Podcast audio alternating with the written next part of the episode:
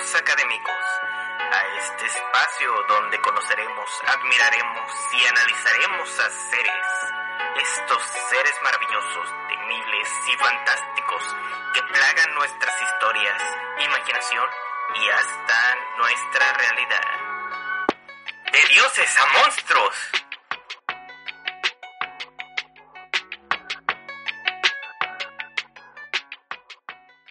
Bienvenidos, bienvenidos una vez más a este lugar donde nos gusta platicar de dioses y monstruos. ¿Cómo has estado, Sagua?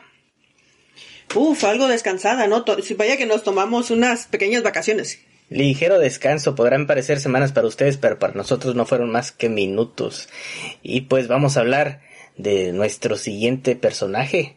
Y quién más y nada menos que un dios, ya toca un dios. Así, un dios de qué mitología será. Bueno, será la primera vez que nos adentremos en la mitología nórdica, bastante popular. Sí, sobre todo después de esa salida de películas de Marvel. sí, pero no hablaremos de, siento yo, que la, la triada, la, la trinidad nórdica son Odín, Thor y Loki. Son los que conoce la gente, ¿no?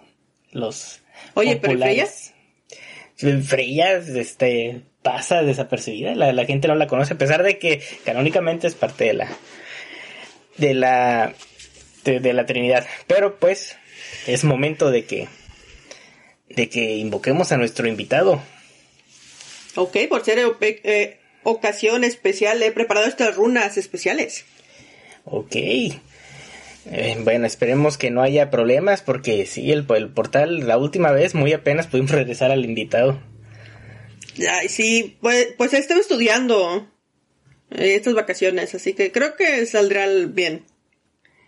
Está bien. Entonces estamos listos para activar el portal.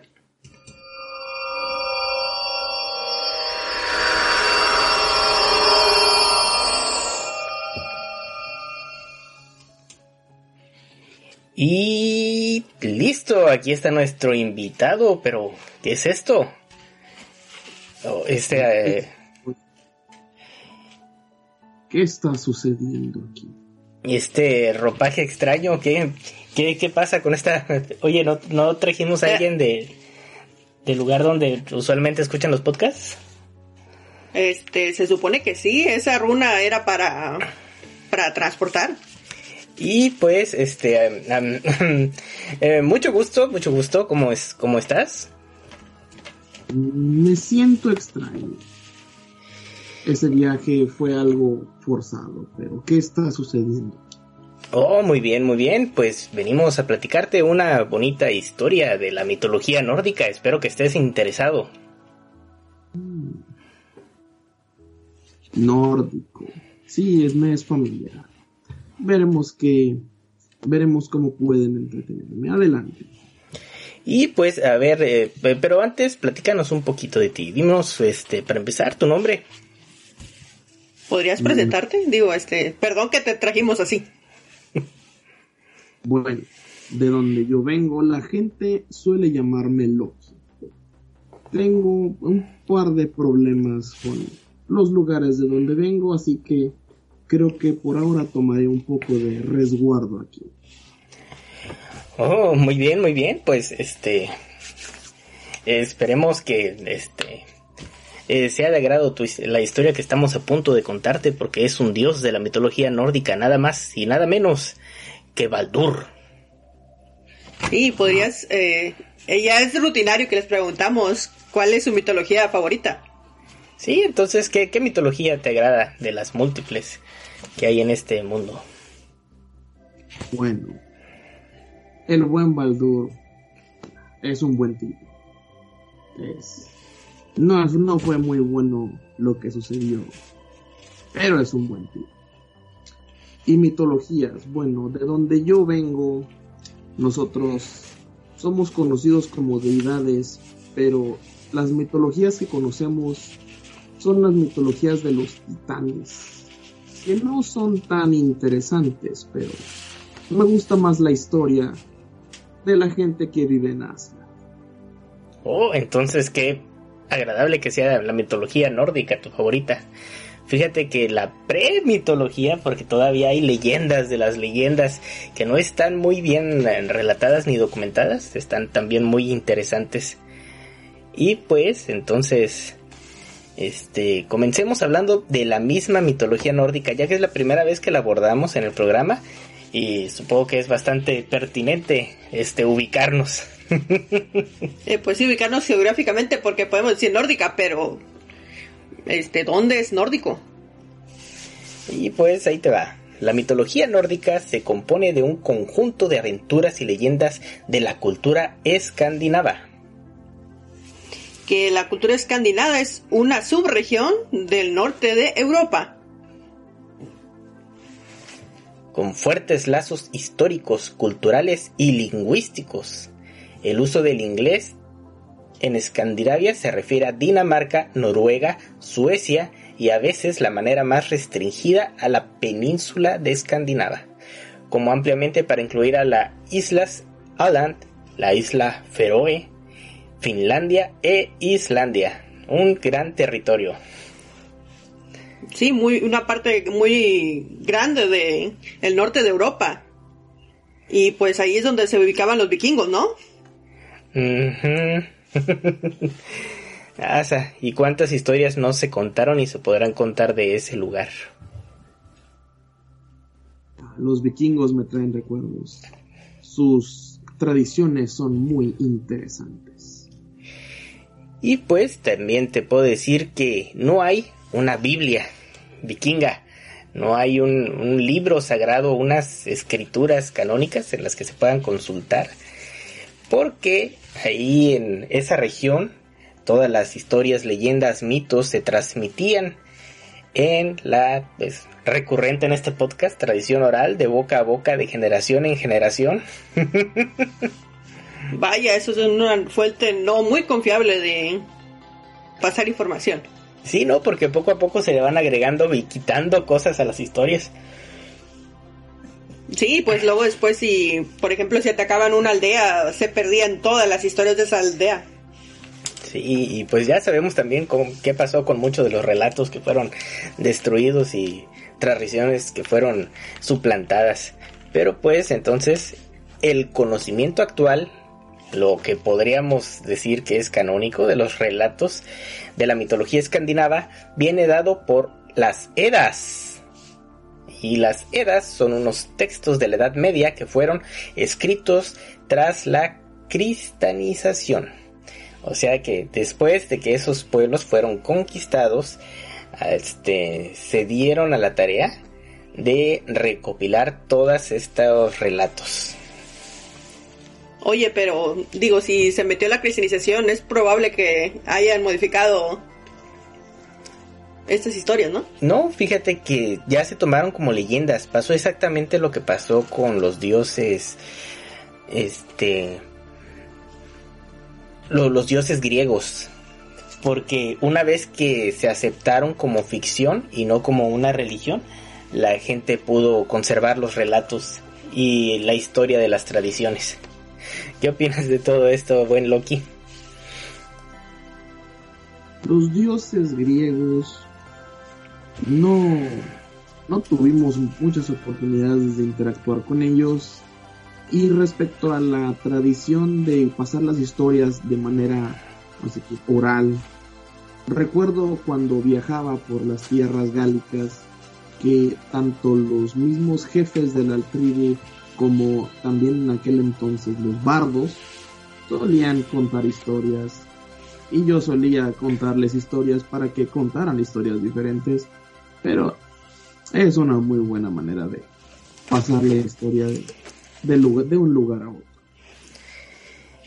Pues sí, entonces no tenemos un origen para los relatos, no tenemos así como que una fecha de eh, cuándo fue el, nacimiento de los, de los dioses nórdicos, pero pues también tenemos este, la fecha en la que se hicieron esos relatos, que fueron entre el siglo 8 y 15 siguen siendo especulaciones, pero pues es lo que tenemos.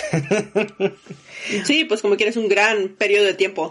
Oye, pero también curioso la naturaleza de los dioses nórdicos, porque pues es la primera vez que nos encontramos con dioses que mueren, ¿no? Mm, sí. Bueno, no, en la mitología griega sí hay dioses que mueren también.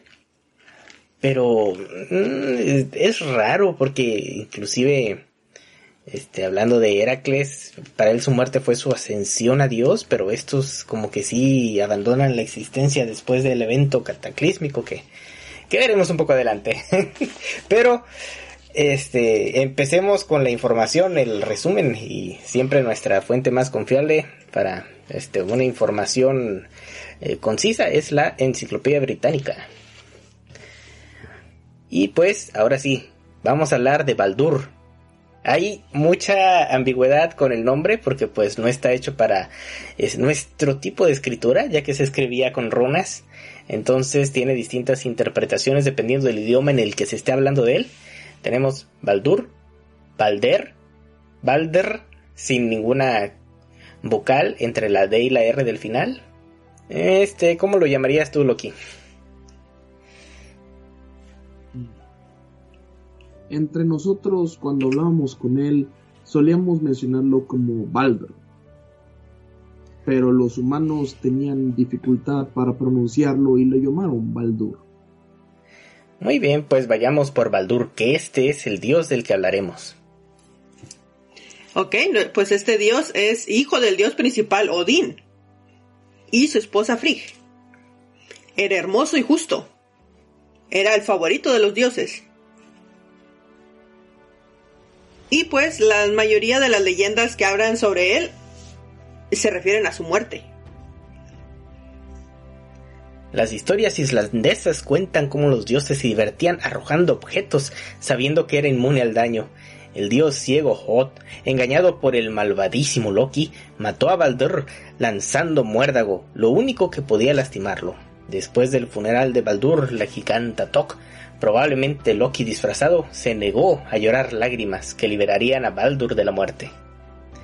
Algunos eruditos creen que la figura pasiva y sufriente de Baldur fue influenciada por la del mismísimo Jesucristo. El historiador danés Saxo Grammaticus, sin embargo, lo describe como un guerrero enfrascado en una disputa por la mano de su mujer. y pues este es el resumen y ahorita veremos un poquito este Qué lástima, ¿no? Ser conocido por tu muerte, ¿no? ¿Y qué fue lo que hizo? Este, se murió. Eh, casi casi como este Juan Escutia, ¿no? Este. ¿Quién era ese? No, pues este se murió aventándose con una bandera. Sí, ¿no? El relato que, que también está muy mitificado. Este, ¿qué, ¿qué opinas? Ser conocido por su propia muerte no es tan malo. Nosotros cuando somos reconocidos por una buena manera de morir es algo muy dignificante para nosotros. Usualmente los hechos, lo que nosotros hacemos dentro del plano terrenal queda en la memoria de algunos, pero nuestra muerte es recordada por siempre. Y pues bueno, entonces vamos a hablar de quién es, o era, o fue, o es, o será Baldur. ¿O será? y pues, este, fíjate que la fuente de la que conseguí mucha de la información es una plática bastante pretenciosa en su nombre, se llama Mitología Nórdica para gente inteligente. este, entonces si soy tonta no la puedo leer. Pues tal vez si la lees serás más inteligente. y pues entonces todos los que escuchen el podcast son más inteligentes por las fuentes. Ya. Entonces, Baldur es uno de los dioses Aesir, es el hijo de Odín y Frigg, y el esposo de la diosa Nana, y el padre del dios Forseti. Es amado por todos los dioses y diosas y seres de naturaleza física, tan guapo, amable y alegre que en realidad emite luz. oh, sí, estaba ese relato, ¿no? Que brillaba brillaba, o sea, era tan hermoso que emitía luz de su cuerpo, ¿no? Podrías tener una lamparita de Baldur en tu, en tu habitación. Oye, a lo mejor era como los vampiros de Crepúsculo, ¿no? Le daba el sol y brillaba. este, no, él tenía luz propia, no, no reflejaba la luz de un astro. Aunque fíjate que sí, es, es muy difícil saber con los dioses nórdicos, es, es el dios de qué. Este. El más fácil es, es el dios del trueno, ¿no? Este. De la belleza, ¿no? Es que se podría decir que era de la belleza, que era. Este, Freya podría ser diosa del amor, pero Baldur inclusive dicen que es el, lor- el dios el del sol. Pero también dicen que es del valor, Este. Dios de la inmunidad. de la inmunidad. este. Y pues hablando del nombre de Baldur, tiene un montón de de eh, significa que si viene de Bel, que significa blanco, Baal, que significa fuego, o es una palabra hipotética para decir como señor, tiene mucho que ver con las lenguas que se hablaban en esa área del lugar. Pero probablemente la explicación más sencilla y la que sea correcta es que el nombre viene de la palabra nórdica antigua Baldur, que significa audaz. Entonces, señor audaz del fuego blanco. El señor audaz del fuego blanco. Este, no, no, hay mucho debate del significado del nombre. Y pues los eruditos que se han mostrado recios, se han mostrado eh, reacios. Que dicen, no, no, no, no, ¿cómo va a ser Baldur? Este es su, significado de su nombre. Por, eh, que es muy bélico para ser de Baldur. Si no, audaz. ¿Qué, qué opinas al respecto de tanto este debate? ¿Era calmadito y bonito o era un guerrero audaz? El buen Baldur nunca me cayó bien cómo iluminaba todo a donde. Tenía, solía tener su propia eh, vivienda, bueno, su propia choza, que bloqueaba la luz porque de noche no nos dejaba descansar tan tranquilamente. Él era muy apacible, era tranquilo, era responsable con sus necesidades. Cuando teníamos que ir a la guerra o pelear por los territorios, él era el primero que estaba junto con los, junto con los principales guerreros de Asgard. Siempre fue muy bueno y eso no me agrada. Bueno, pues digo, si eres inmune a casi todo, tiene sentido que te avienten primero la, la batalla, ¿no? Mm, O te puedes dar inclusive agarrarlo de escudo, ¿no? de escudo, este. No, o, o que le dé un sentimiento de mm, arrogancia, ¿no? Este, a agua de fiaco no me puede pasar nada. De hecho, nunca recuerdo haberlo visto arrogante. Siempre, siempre fue uno más de los guerreros y ayudaba a todos sus compañeros. Pero eso también podría ser que los- lo hacía un poco menos precavido. Solíamos decir que era algo ingenuo y tenía muy, muy abierta su defensa. Solíamos jugarle bromas de vez en cuando. Y pues bueno, entonces, ahora sí, nos vamos directo a los orígenes de Baldur. Pues la, la historia que vamos a contar está sacada de libros escritos en el 800 a 1400 después de nuestra era, en las famosísimas eras vikingas, que son del periodo medieval. Y pues entonces el tratado conocido como Edda, que es de la poesía nórdica, fue escrito en el siglo VIII por el erudito y político islandés Snorri Sturluson. Ahí vamos a destrozar algunos nombres. Sí, perdón, nuestra lengua, eh, este, no sabemos cómo se pronuncia. Este, y pues, mucho después del cristianismo, de que el cristianismo fuera la religión oficial de Islandia y la antigua percepción del mundo y sus prácticas acompañantes se habían desvanecido en la memoria cada vez más lejana. Entonces, pues Baldur nació de Odín y Freya. Pero no nació solo, ya que tuvieron gemelos. Eran dos gemelos tan diferentes en carácter y apariencia física como es posible. Odur, dios de la oscuridad, era sombrío, taciturno y ciego, tan oscuro como la oscuridad del pecado, a la cual éste simboliza. Oye, a lo mejor nació ciego porque el otro brillaba, ¿no? Le chingó los ojos. Sí, ¿no? Desde el vientre. Desde el vientre, está brillando y... y pues hablando de que de su hermano Baldur, y cuando nació, pues él era hermoso. Era venerado como un dios puro y radiante, el dios de la inocencia y de la luz. De su nevada frente y dorados cabellos parecían irradiar rayos de sol, los cuales eran amados tanto por dioses y mortales. Oye, qué interesante, ¿no? Ya nació con la torta bajo el brazo. Tiene todas las ventajas posibles. Y pues entonces aquí hay un detalle que no mucha gente sabe. Todos este, el heredero del trono de Odín, eh, Thor, Thor, ahí va la gente. Pero no, porque este Thor ni siquiera es hijo de Freya. Es de Frigg, de hecho, Freya era otra diosa. Bueno, hay Freya, Frigg, también hay mucho debate al respecto. Eh, sí. entre el nombre eran las mismas, eran diosas distintas, pero pues entonces, este, de hecho, Baldur y su hermano Odur son los únicos hijos de la pareja oficial de Odín, ya que las demás eran este consortes. Sí, pues eh, Frigg era su esposa y era la reina de Asgard. Por lo tanto, ellos eran los príncipes, ¿cómo le dicen, coronados? O? Sí, los, los herederos al, al trono.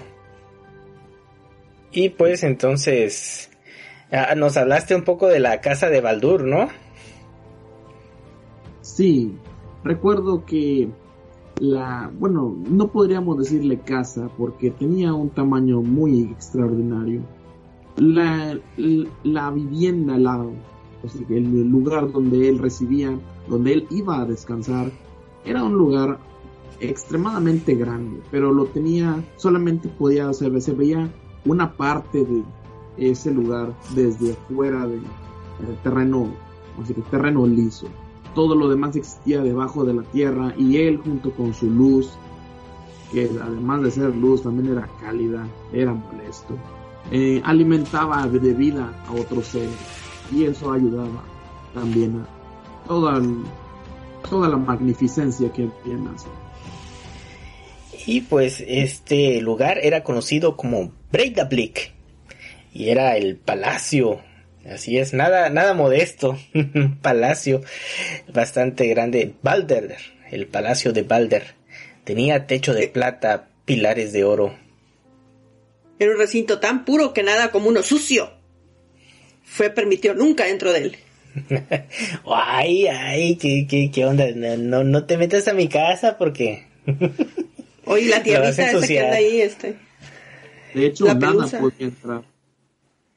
Nada podía entrar a ese palacio. Baldur estaba rodeado de esta luz que le permitía la entrada y a menos que él lo permitiera, nada, absolutamente nada podía entrar a su recinto.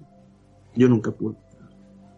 Pues ahí estaba Baldur junto con su joven esposa Nana, una hermosa y encantadora diosa. Aquí aprendió él la ciencia de las runas, las cuales grabó en su lengua. Él conocía varias virtudes de las plantas, de las cuales la manzanilla fue llamada frente de Baldur, ya que era inmaculada y pura como su frente. Oye, pero ¿qué la runa no es magia? ¿Por qué lo refieren como ciencia? Es la, la ciencia de las runas. ¿Cuál es la diferencia entre ciencia y magia si te pones a pensarlo un poco? Hmm.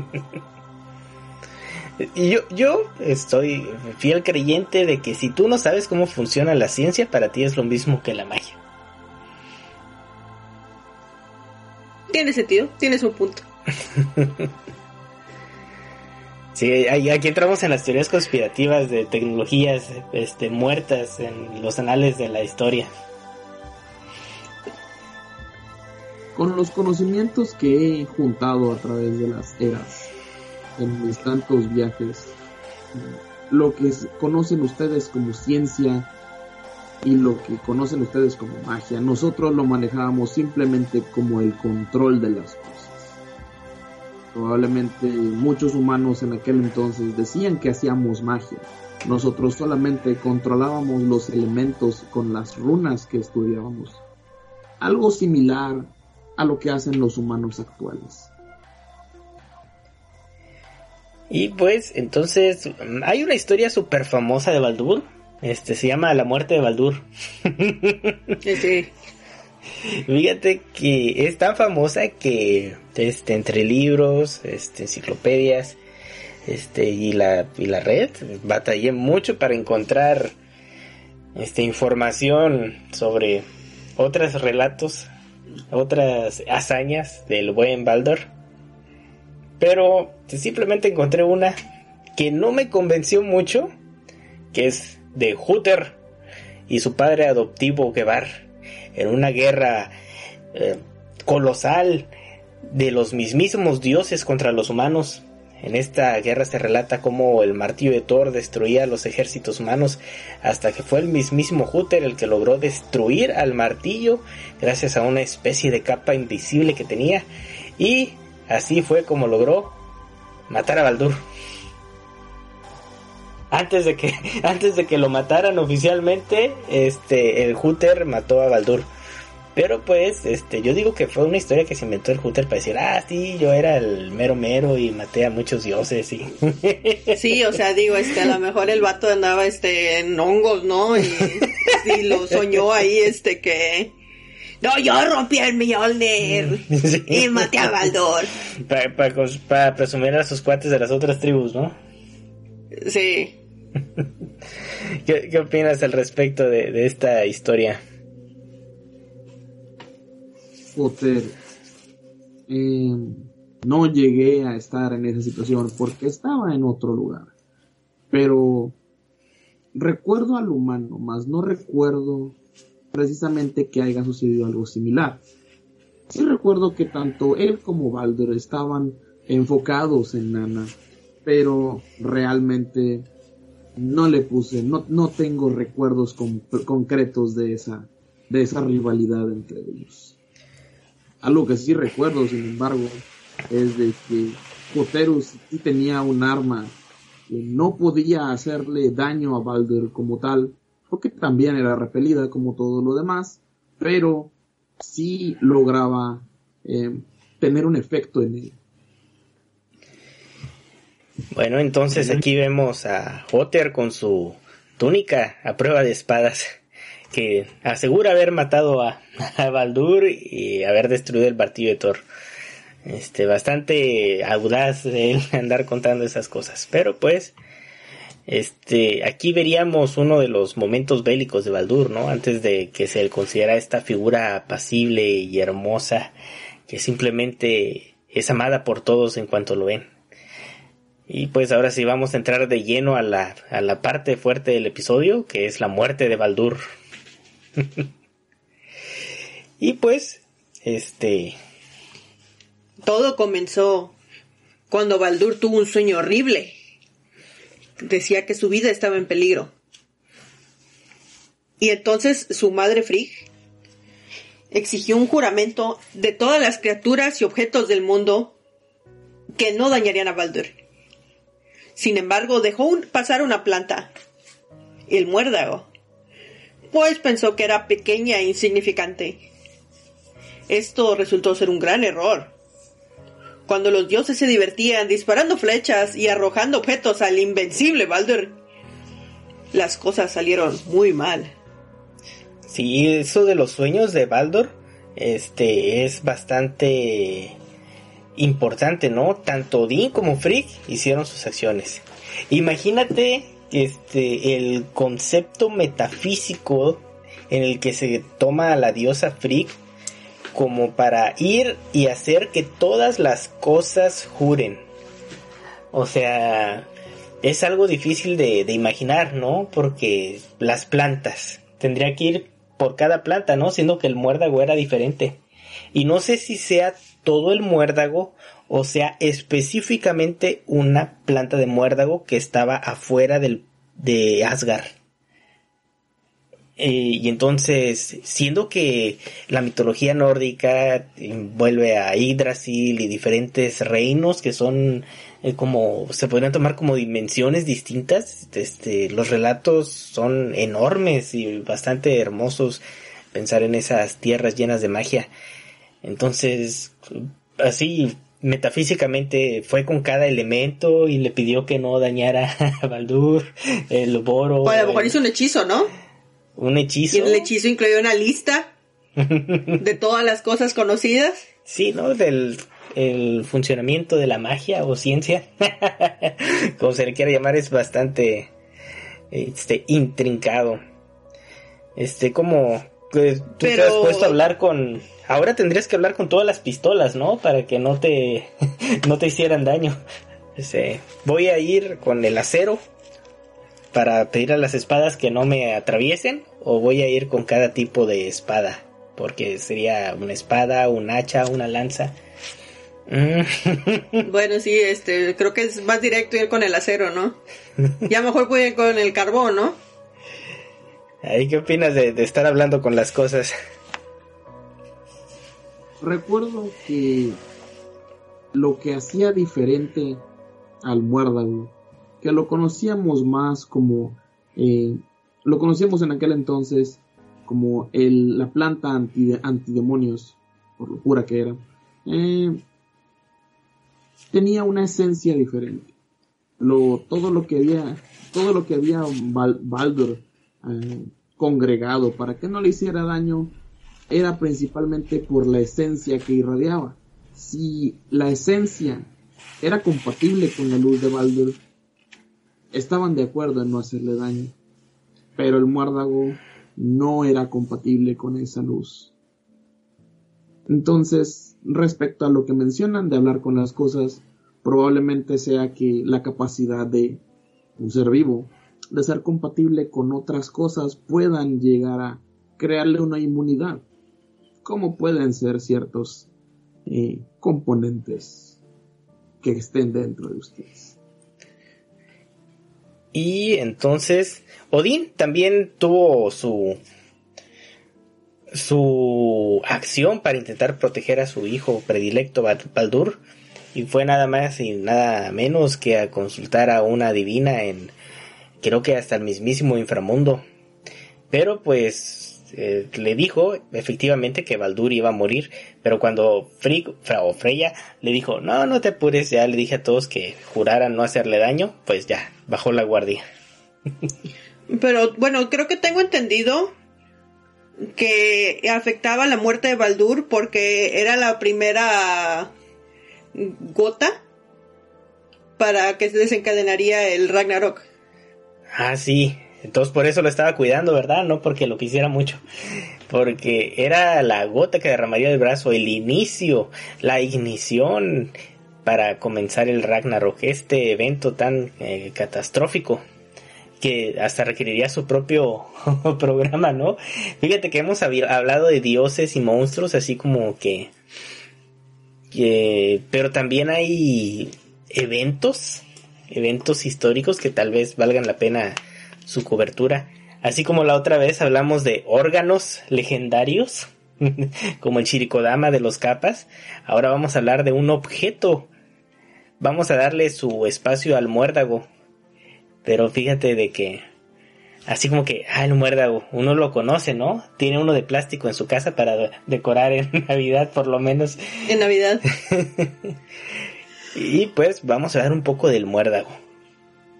Como un objeto legendario en dioses a pues, eh, pues era un objeto que los druidas en esos entonces lo, lo llamaban como una planta mágica. La utilizaban para protegerse de los rayos, la maldad o las enfermedades. La empleaban para ayudar a las mujeres a quedar embarazadas y se creía que incluso tenía la propiedad de volver a las personas invisibles. Antiguamente creían que era una panacea. Hoy en día se usa como remedio en gárgaras para curar la afonía y en la medicina alternativa la usan para eh, pues como tratamiento para el cáncer. Mm.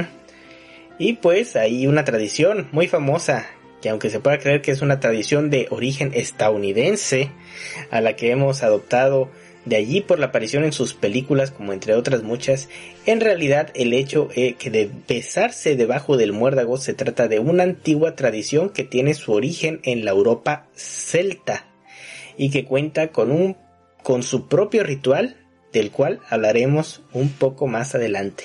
¿eh? Porque no solo Oh, los, los vikingos celtas. eran los que adoraban a esta a estos dioses, también los celtas.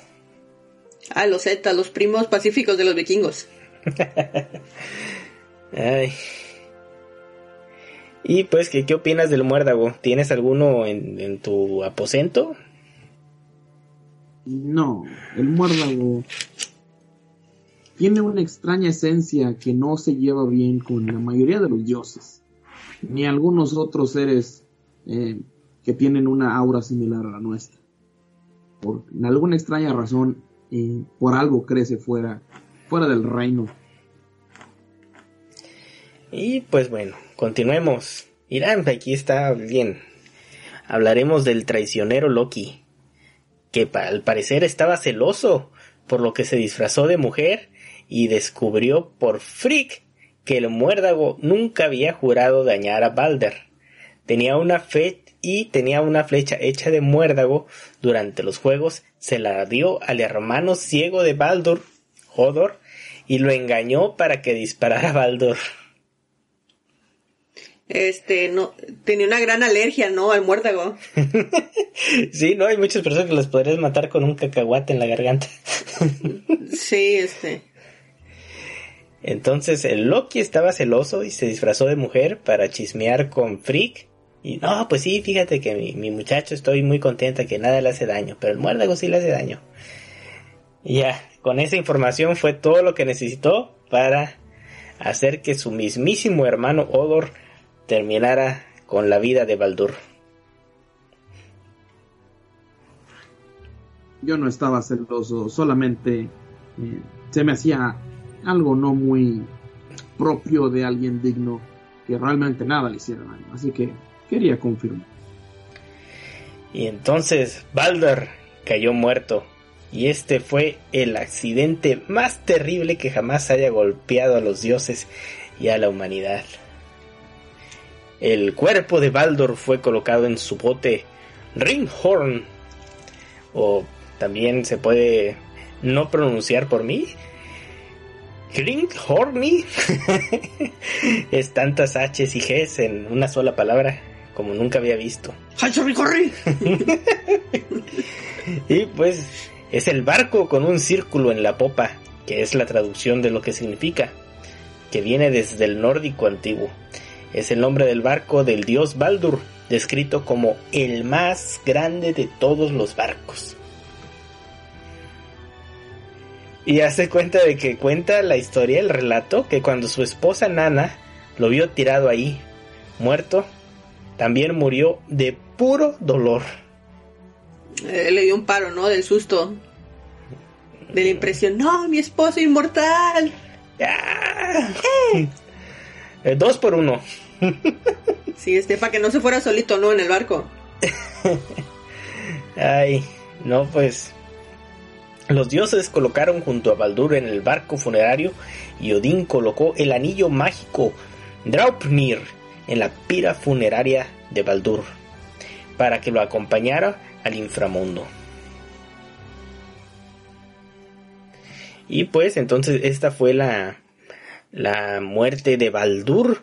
Y pues ahorita les vamos a platicar del funeral de Baldur, que también es todo un relato mágico en cuanto al, a las historias nórdicas. Pero pues, este, ¿por qué hacían esto? ¿Por qué la gente se divertía aventándole cosas a Baldur? Así, ah, eres inmortal, vamos a probarlo. La mi gente de Asgard solían ser muy fanáticos de los conflictos, la guerra principalmente. Adoran las conquistas. Así que cuando no teníamos nada que hacer, teníamos que entretenernos con algo. El campo de juego de los dioses estaba situado en Ida, que era una planicie verde. Era llamada Idalvolt. Aquí los dioses ah, recurrían a todo tipo de deportes que y el juego favorito de los dioses era tirar un disco de oro, el cual se divertían. Este, el cual ellos podían así convocar, tirar, eh, sostener con gran con gran habilidad.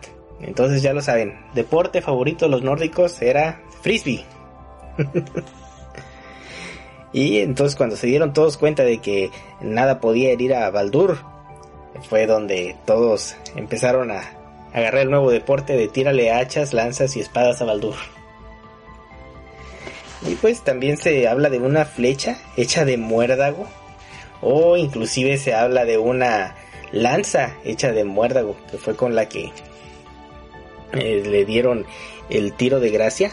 Y aquí está algo muy significativo. Que fue nada más y nada menos que su hermano gemelo, el ciego, el que le dio el tiro de gracia con el muérdago.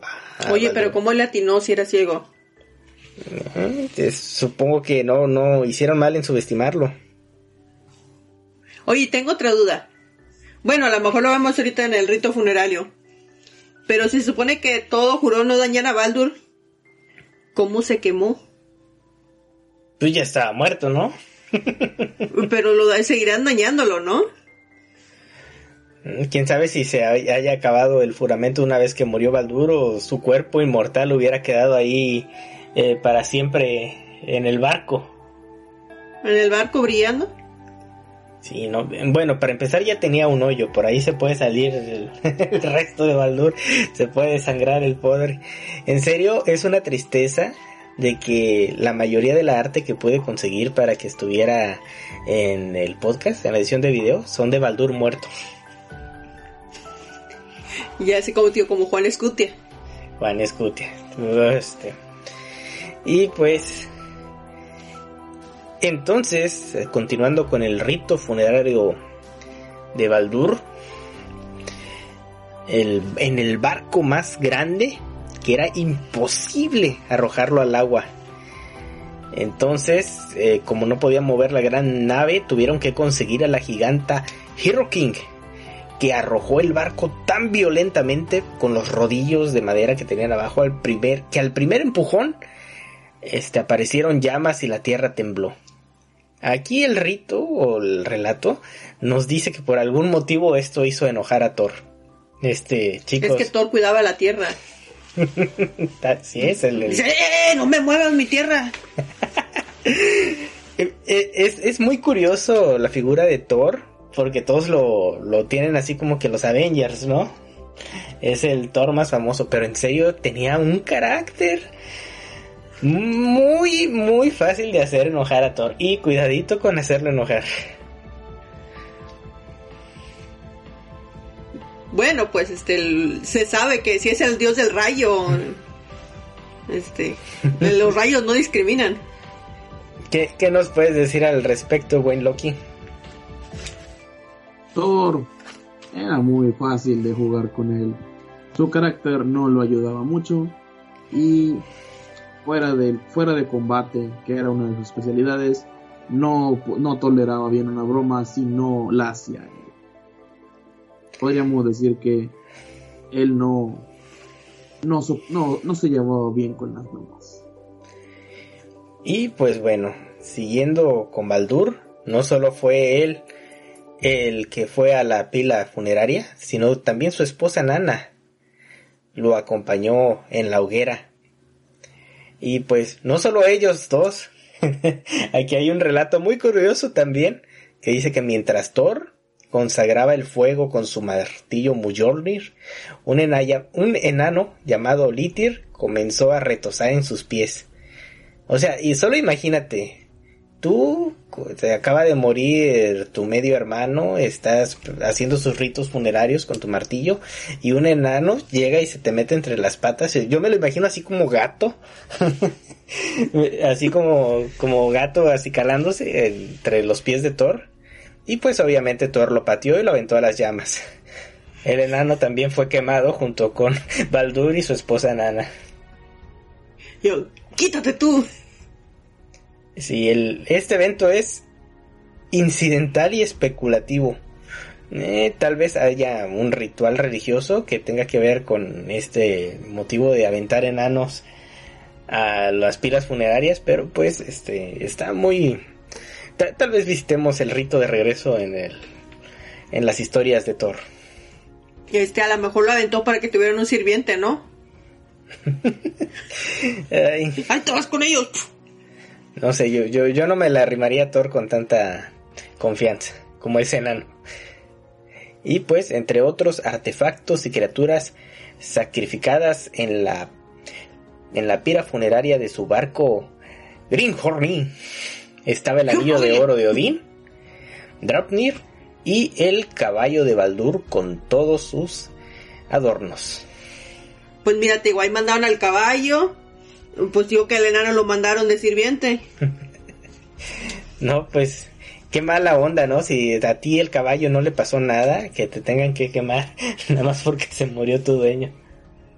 Oye, pero a veces que dicen que los caballos se deprimen. Ah, Cuando se mueren sus dueños y pues por eso dijeron este, no, ya. Y pues aquí tenemos un poquito más de información que tiene que ver con la muerte de Baldur. Y pues es nada más y nada menos de la publicación de El Smithsoniano. Y pues dice que tras la muerte de Baldur, Frigg lloró tanto, tanto, que sus lágrimas formaron las vallas blancas del muérdago. Al ver su dolor, otros dioses resucitaron a Baldur. Por, por lo que ella transformó la planta de un símbolo de muerte en uno de paz y amor. Desde ese momento, según la mitología nórdica, ordenó que cada vez que se estuviera debajo de un muérdago, las personas se besaran y se abrazaran. Órale, y muy curioso, ¿no? El hecho de que pues hay muérdago blanco y hay muérdago rojo. Pues ahí está uno para la muerte y otro para la para las lágrimas de paz y amor. Para la paz y amor. Oye, dice que si cada vez que alguien estuviera con un muérdago, o sea que si paso al lado de mi hermana le tengo que dar un beso, Ahí dice, ni modo. o de, o de mi hermano, o Sí, de... sí, no, no, no, no, no respeta este familiares ahí. Abusado de cuáles. Muérdago, sí, ni modo. O tu amigo, ¿no? Ahí vas con tus Ay, con el camaradas, amigo, con no, el este, compadre. per- perdón, amigo, pero... perdón, prima. Di- Dijo Freya. Dijo Free que tenía que hacerlo. Y pues, continuando con los hermosos relatos de este acontecimiento importante, el hermano de Balder, Hermod, que no es el que lo mató, fue enviado al inframundo para pedirle a la diosa Hel, muy conocida como Hela, gobernante del inframundo, que les devolviera a Balder. Hermod pidió prestado a Slipnir, el caballo de ocho patas de su padre Odín, para el viaje. Se necesitaron nueve días para atravesar los valles oscuros y las montañas altas. El infierno prometió dejar ir a Balder para que regresara a Asgard con la condición de que todos los seres de la naturaleza lloraran por él. Y todos lo hicieron, excepto... ¿Hasta el? Hasta el muérdago, el muérdago sufrió la muerte de, de Balder. Excepto la giganta Tok, que se sentó en su cueva y se negó a derramar una lágrima por él. Muchas veces se dice que Tok era el mismísimo Loki disfrazado. Tan, tan, tan. No haré comentarios. Y pues esto significa que Balder no va a poder regresar del inframundo. Y pues ahí, sí, le di- ahí dijo murió. todo que este... Bueno, ¿y ese vato quién es? Ok. ¿Y ¿Por qué voy a llorar por él? Sí, no, no, y, y cuentan como una cueva inmensa donde se escondió para evitar las peticiones de los demás para que llorara por Baldur. No me molesten. Yo no conozco a ese señor. Sí. Entonces, por, por una lágrima en Baldur, Le hubieran puesto ahí un ajo, ¿no? O algo ahí para que llore. Una cebolla. ¿no? Cebolla picada. ah, se metió a su cueva ah, como este el incidente que hubo en un palacio nacional, ¿no? Que sí, Ah, con chile... chile color para que llorara la- Chile color. los que estaban escondidos, refugiados dentro del palacio. Ay, ay, ay. No, no, este, Sí, ahí se les este- pasó a los nórdicos. Eh, Sí, no. No se les ocurrió. ¿Y qué te pareció la historia del, de Baldur? La manera en que es recordado tiene ciertas eh, faltas de información, pero principalmente son historias perdidas que ni siquiera yo recuerdo. Siento que Baldur realmente hizo más, eh, hizo más durante su vida, porque sus logros, en, sus logros cuando él pertenecía a nosotros en Asgard, pues, eran, eran similares a los de los demás hijos de Odín.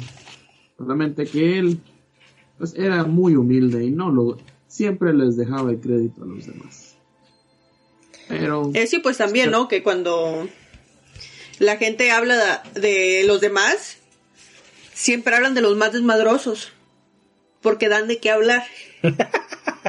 y por eso hay tan pocas historias de Balde, porque él se portaba bien, yo creo. de hecho lo más recordado de Asgard siempre fue el hecho de que mientras mejores logros tuvieras en guerra o mejor o mejor fuera tu conquista, más más te recordaría la gente por el hecho de cuánto ruido hace.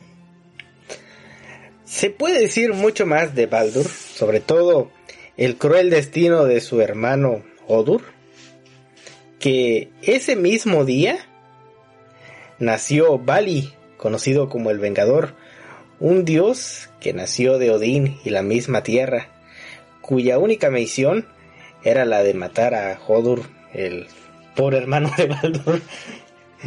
Sí, prácticamente fue un niño que creció en un día y nació con una lanza en la mano. Una lanza dijo, matar. Sí, que ese era el, el significado porque no podía quedar sin venganza la muerte de Baldur. Y pues aquí va un poco la interpretación mágica y mística que tenían las personas eh, que seguían la religión de los dioses nórdicos en esa época. Hay una explicación física de este mito y pues esta la podemos encontrar en la diaria puesta de sol representado por Balder, el cual se hunde en las aguas del oeste y se hunde, se hunde nada más y nada menos por la noche y la oscuridad, conocida como Hodur, su hermano. Y pues esto también tiene que ver con el reinado de la temporada de invierno. Baldur representa lo brillante, lo claro y el verano. Y cuando llega el ocaso, traído por la luz del el ocaso y la luz del día que se besan unos a los otros, va mano a mano con eh, las latitudes del noroeste. Y pues entonces también tenemos que el significado de su muerte por Hodur también puede significar de la victoria de la oscuridad sobre la luz, la oscuridad del invierno, la cual predomina en esa temporada, y la venganza de Bali es romper esto y traer nueva luz después de el oscuro invierno. Loki Loki tiene así como que el dios del el fuego. Fíjate que muy curioso, es la primera vez que escucho que Loki es el dios del fuego, el cual estaba celoso de Baldur. ¿Por qué? Porque él es la pura luz del sol y el fuego es menos necesario durante el día y por eso prefirió la noche y oscuridad para ser venerado por los mortales. Entonces, en- aquí esta es la interpretación, la especulación del significado de cómo veían esas personas a los dioses en los elementos. El día, la noche, el fuego, el invierno, el verano. Oye, pero qué conveniente, ¿no? Si eh, este Bali nació para matar a Hodul. Mataron a los dos este, príncipes coronados, herede- herederos. Este Asgard ya se iba a quedar sin heredero al trono, ¿no? Ah, pues este, es difícil saber qué pasó con Asgard después del Ragnarok, ¿no? Sí, no, pues este. Valió cheto. Odín siempre tuvo la idea de que quería que sus hijos fueran fuertes, que fueran líderes, porque no, no era de dejar una herencia en base a una, en base a sus hijos o en base a quién, a quién le perteneciera el trono. Siempre fue más de la idea de quién se lo ganaría.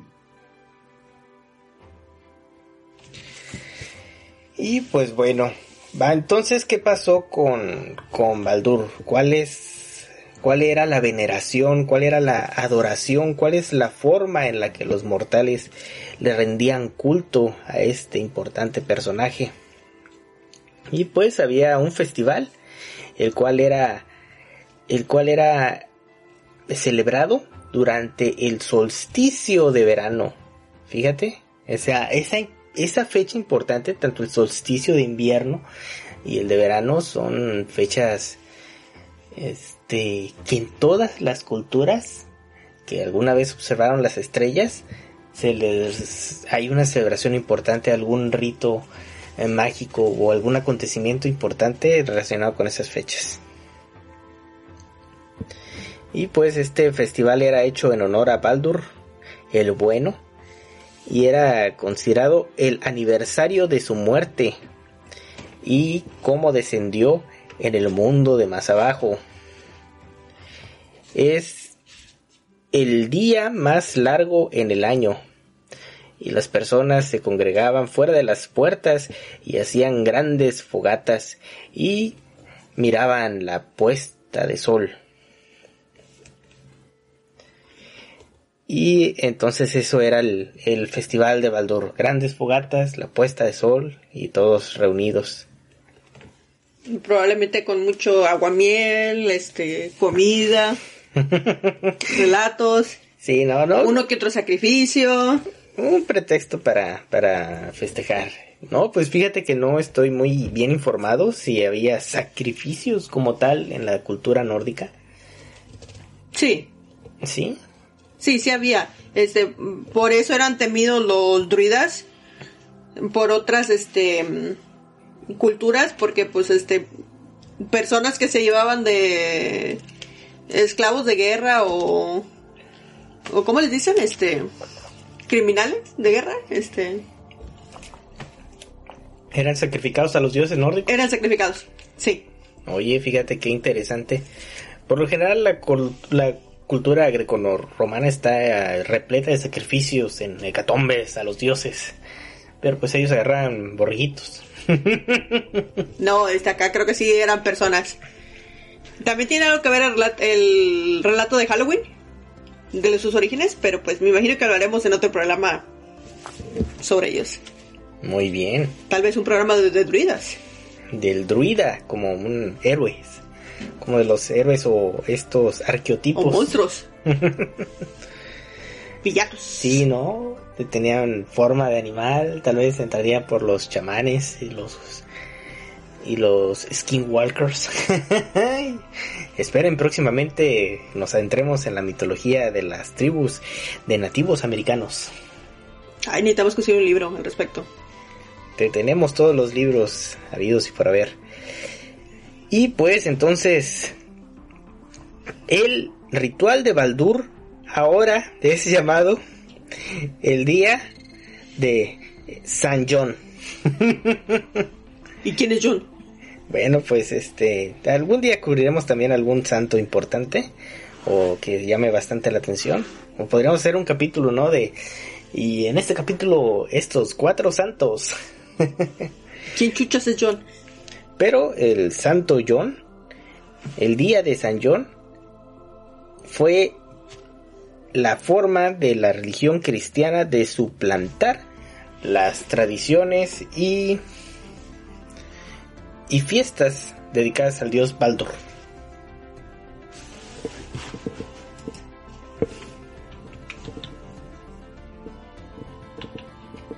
Pues John es como José, ¿no?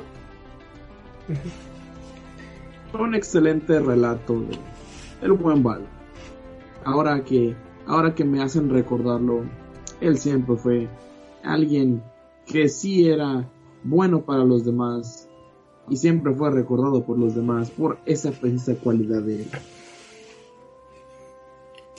Qué nostalgia. Pero bueno. Y pues bueno, ahora vamos a ver cómo afectó Baldur. Cómo afectó Baldur a- y cómo lo vemos ahora en distintas este animes, videojuegos, historias, canciones, en todo lo que conocemos como cultura pop. Eh, no lo quiere saber realmente. Pam, pam, pam. Bueno, pues eh, vamos, vamos al que no lo queramos saber. ¿Qué, qué fue de la buena fama del, del buen Baldur? Pues mira, empezaremos con el anime. Tenemos este anime llamado Kamigami no Asobi. Que creo que sería traducido algo así como el, el juego de los dioses. O algo así. O dioses vamos a jugar. Y pues eh, la trama de este anime dice, después de descubrir una espada misteriosa en el almacén de su casa, la estudiante de tercer año de secundaria, Yui Kusanagi, se ve repentinamente transportado a un mundo diferente. Mientras explora su nuevo entorno, conoce a cinco hombres extraños, pero guapos. Antes de encontrarse cara a cara con Zeus, el rey de los dioses. Y el cual explica que con el fin de restaurar la deteriorada relación entre los dioses y los humanos, Zeus ha creado la Academia de los Dioses y han elegido a Yui como su único instructor. Tiene un año para educar a las deidades jóvenes y reacias, incluidos los cinco extraños que conoció antes, curiosamente, sobre lo, cual, sobre lo que significa ser un humano, mientras ella aprende de los dioses. Si no, de lo contrario, todos quedarán atrapados en el reino de Zeus para siempre. Ok, ok, no me gusta dónde va la cosa. Entonces me estás hablando de que una chica de secundaria va a educar a cinco dioses para aprender a convivir con los humanos por mandato de Zeus. Ajá. Ajá. ¿Y luego? Y pues dirás tú que tiene que ver aquí Baldur, ¿no? Sí.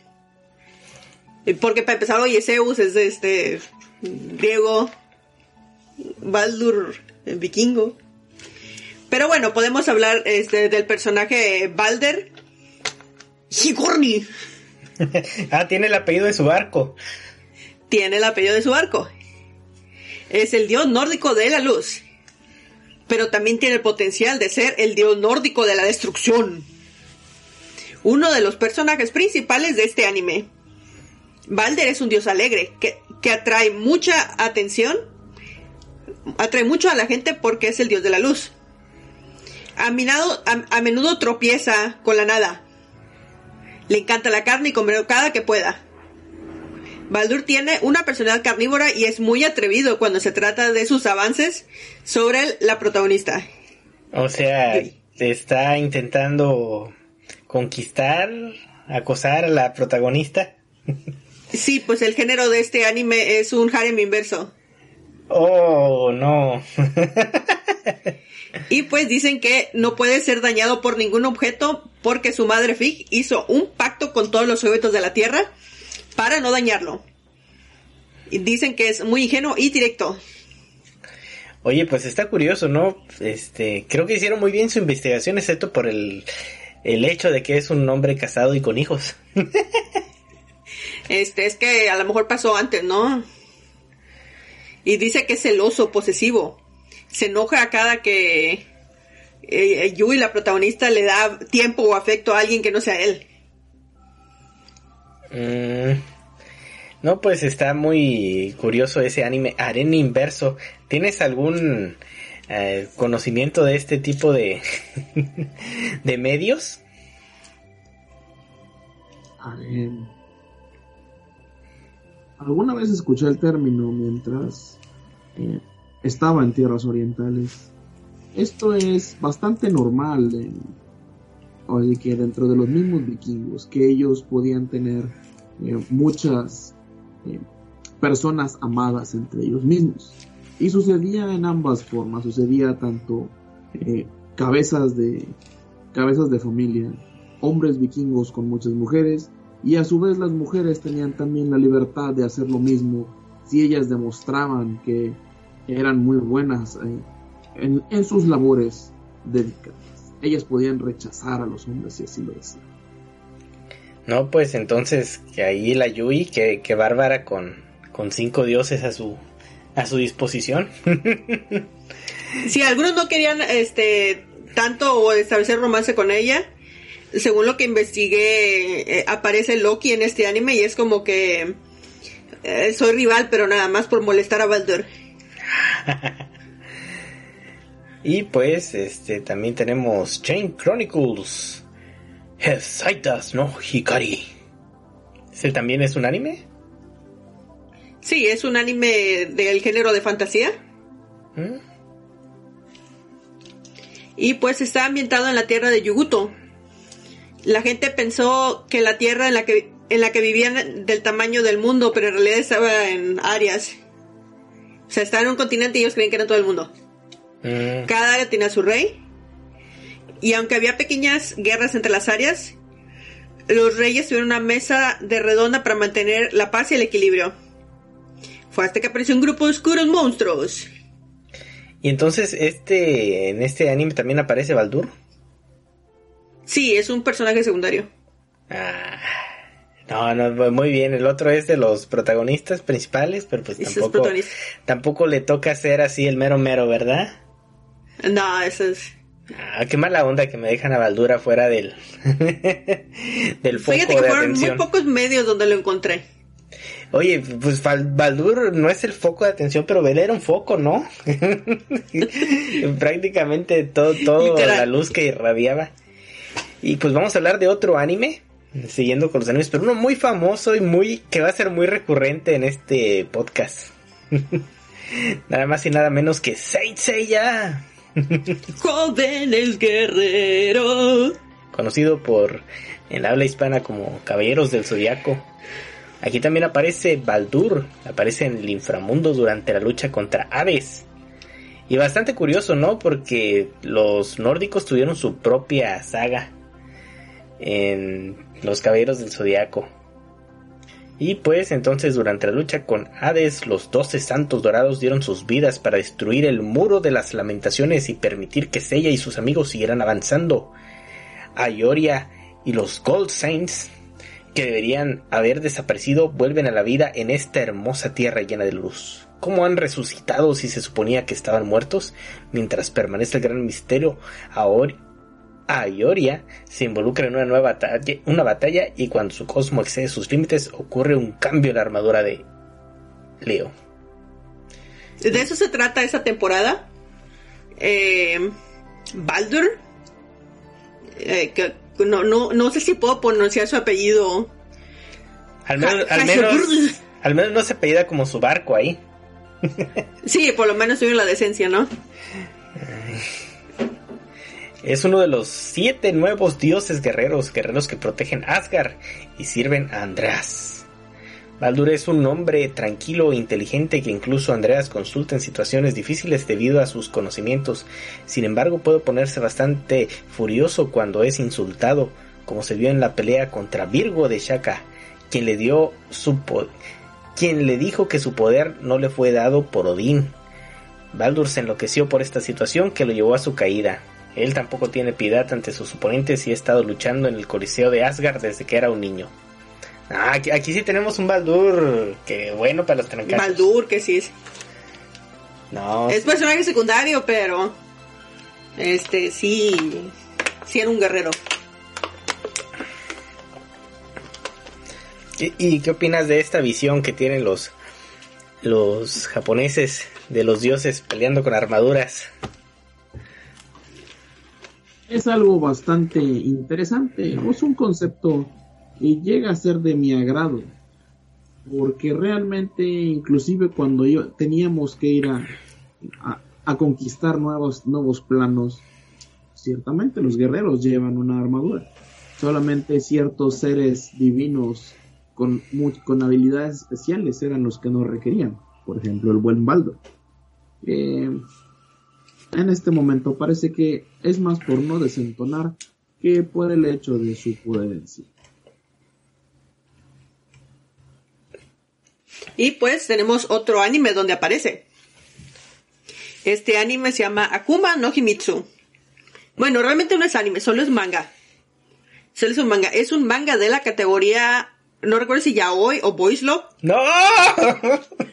¡Baldur! Ay.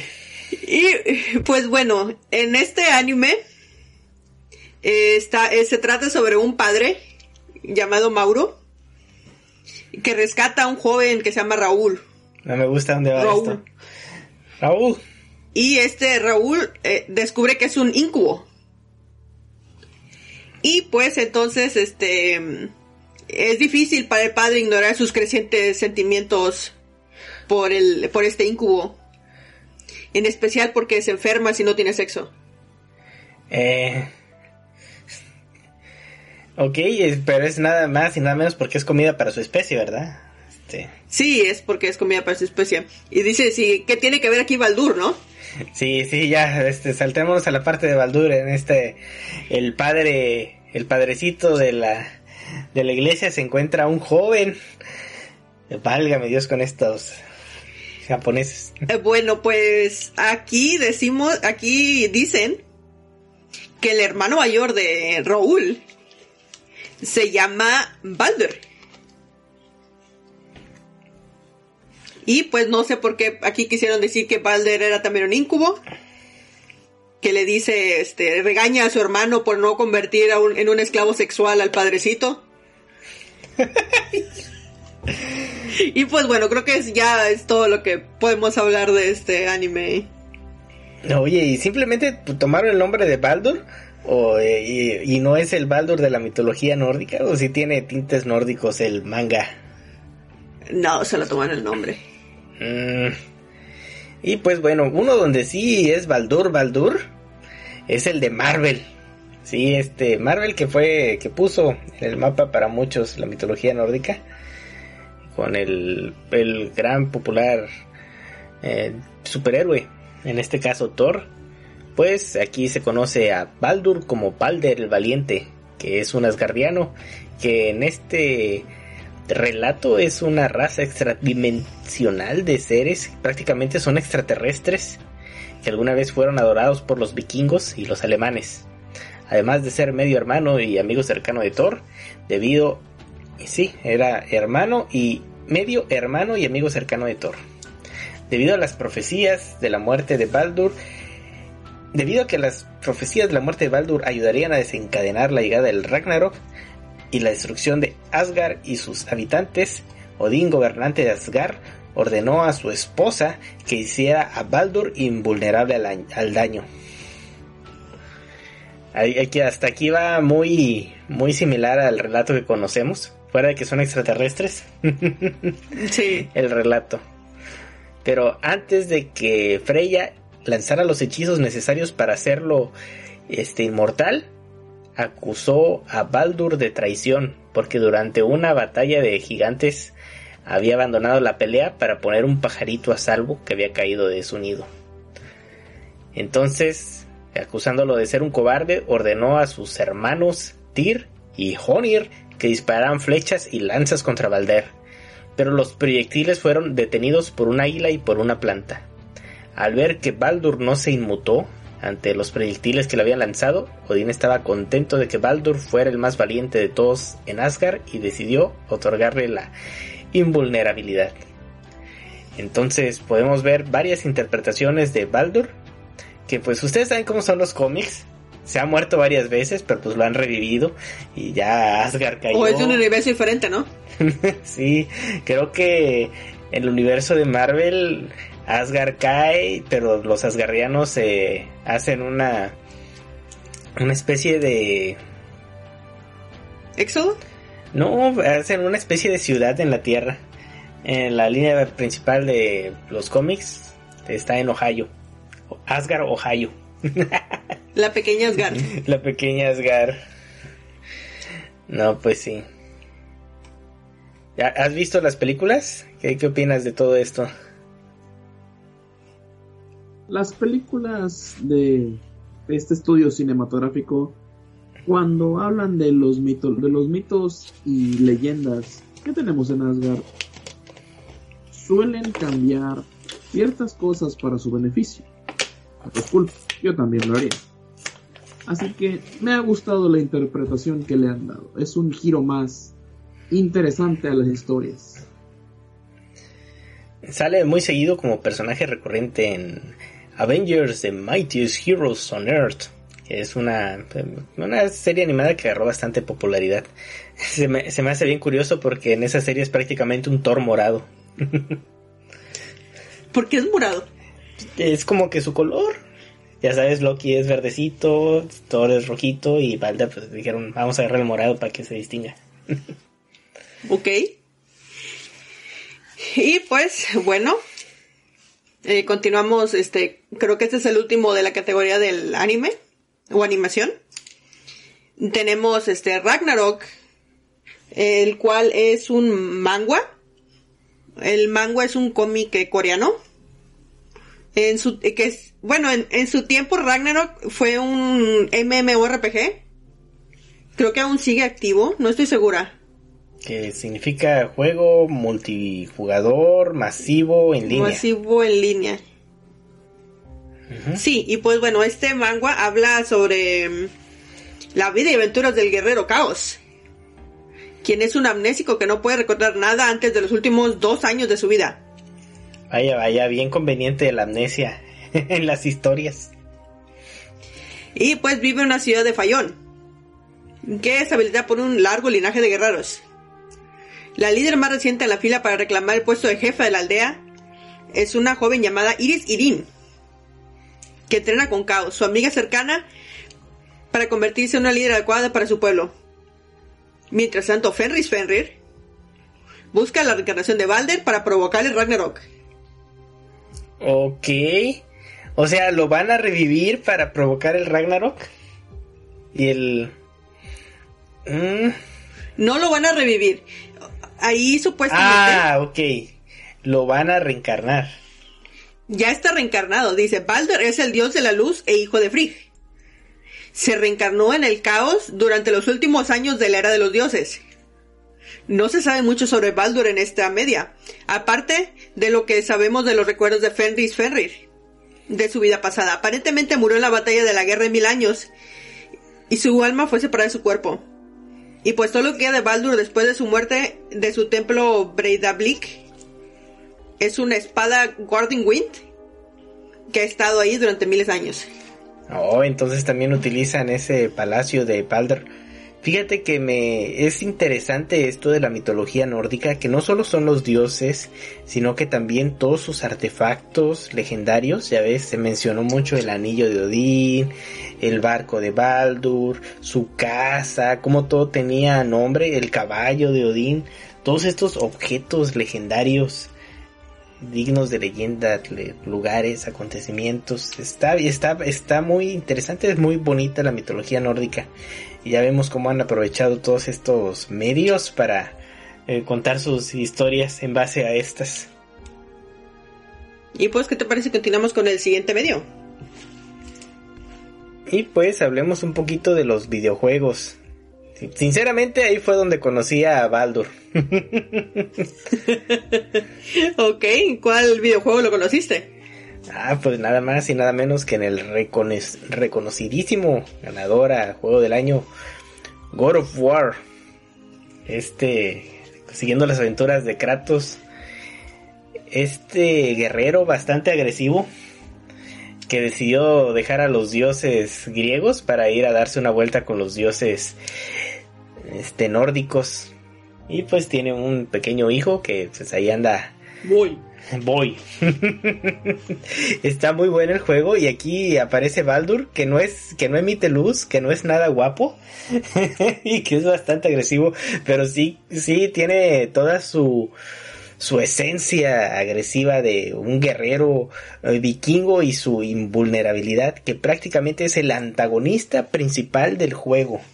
Le dan un lugar bastante importante en, en God of War. ¿El vato cricoso ese? Sí, se ve bien flaquillo, como, es como un vagabundo de la calle, todo, De todo tatuado. Se ve medio... Ahí es de la Mara, ¿no? Te dice, ya te la sabes. Sí. El celular de la cartera.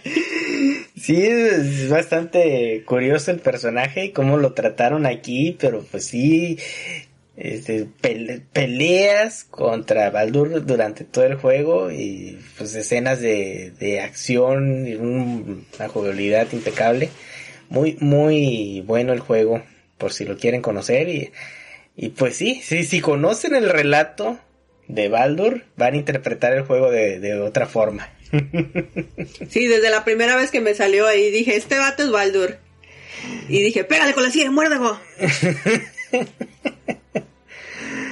Ay, no, pero pues ahí, ahí, les recomiendo mucho ese juego. Y pues en otro juego también bastante conocido, llamado Bayonetta, eh, Balder, conocido como el Masked Lumen, fue el principal antagonista de Bayonetta y un personaje principal en el segundo juego, Bayonetta 2. Pues es el padre de la protagonista. Y su yo del pasado actúa como rival. Siendo el portador del ojo derecho, Balder fue un miembro digno de mención entre los sabios de Lumen, que trajeron las guerras de clanes hace 500 años, cuando él y su esposa, Rosa, consiguieron un hijo y violaron la ley sagrada entre los sabios Lumen y las Umbra Witches. Fíjate que está muy interesante todo el lore de Bayonetta, que prácticamente Bayonetta es el producto de ángeles y brujas, una unión prohibida. Y vaya, Baldur es el papá. Sí, Baldur es el papá de Bayonetta. Oye, este está bastante impresionante. Eh, bueno, entonces con esto concluimos que Baldur eh, no será un muy buen protagonista, pero es un excelente villano. Por algún motivo siento que hasta podría ser el mismísimo Jesucristo según la interpretación nórdica. Este, Jesucristo malo. Mm, tal vez. ¿Qué, qué opinas de ya este fue el último medio de Baldur en los medios y si tú lo llegas a conocer en algún otro eh, medio? ¿Sabes? Me faltó investigar si en Yu-Gi-Oh había un Baldur. Digo, hay un deck de nórdicos, ¿no? Sí, sí, los dioses Aesir están en Yu-Gi-Oh! Y cuéntanos, señor Loki, ¿qué, fue- qué, qué es lo que opina de esta interpretación de los eh, simples mortales en los medios? Esta manera de cómo interpretan a Baldur, cómo lo manejan en los medios, es algo interesante. Mm, Desde el punto de perspectiva humano, ciertamente, algo que no, no puede ser dañado, algo que no tiene la capacidad de ser derrotado, puede ser algo malvado. Pero realmente no tiene esa esencia como tal.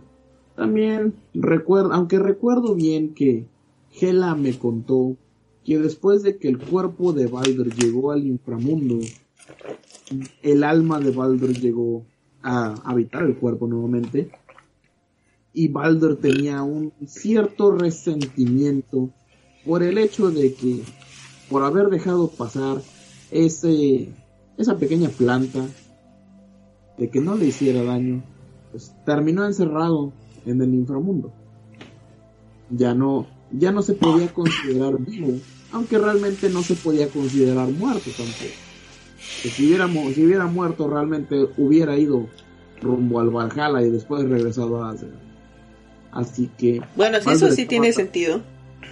Baldur estaba atrapado en el inframundo y generó, bueno, se puede interpretar que generó un cierto rencor hacia aquellos que todavía podían disfrutar del Valhalla, de Asgard, de todos esos bellos lugares que él una vez adornó.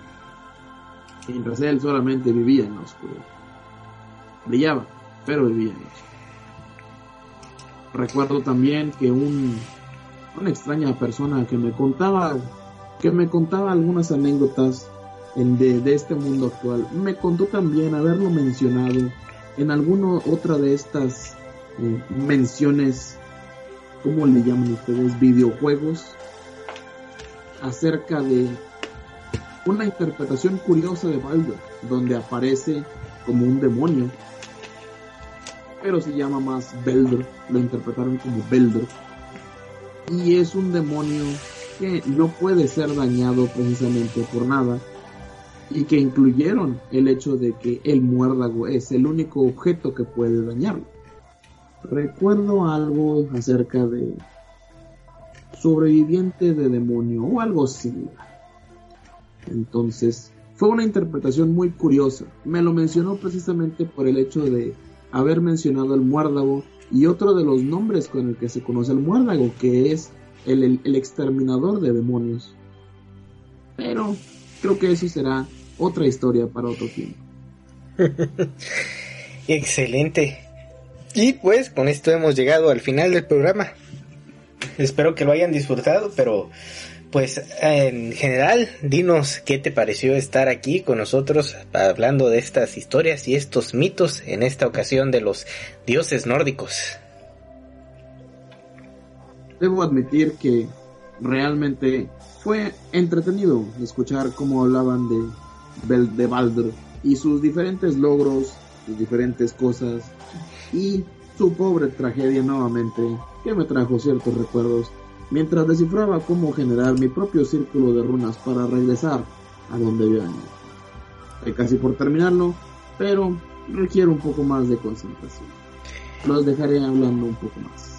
Ok, este, por lo general nosotros enviamos a nuestros invitados de regreso, pero si está en tus, no dudo que esté en tus capacidades ir y venir a donde quieras.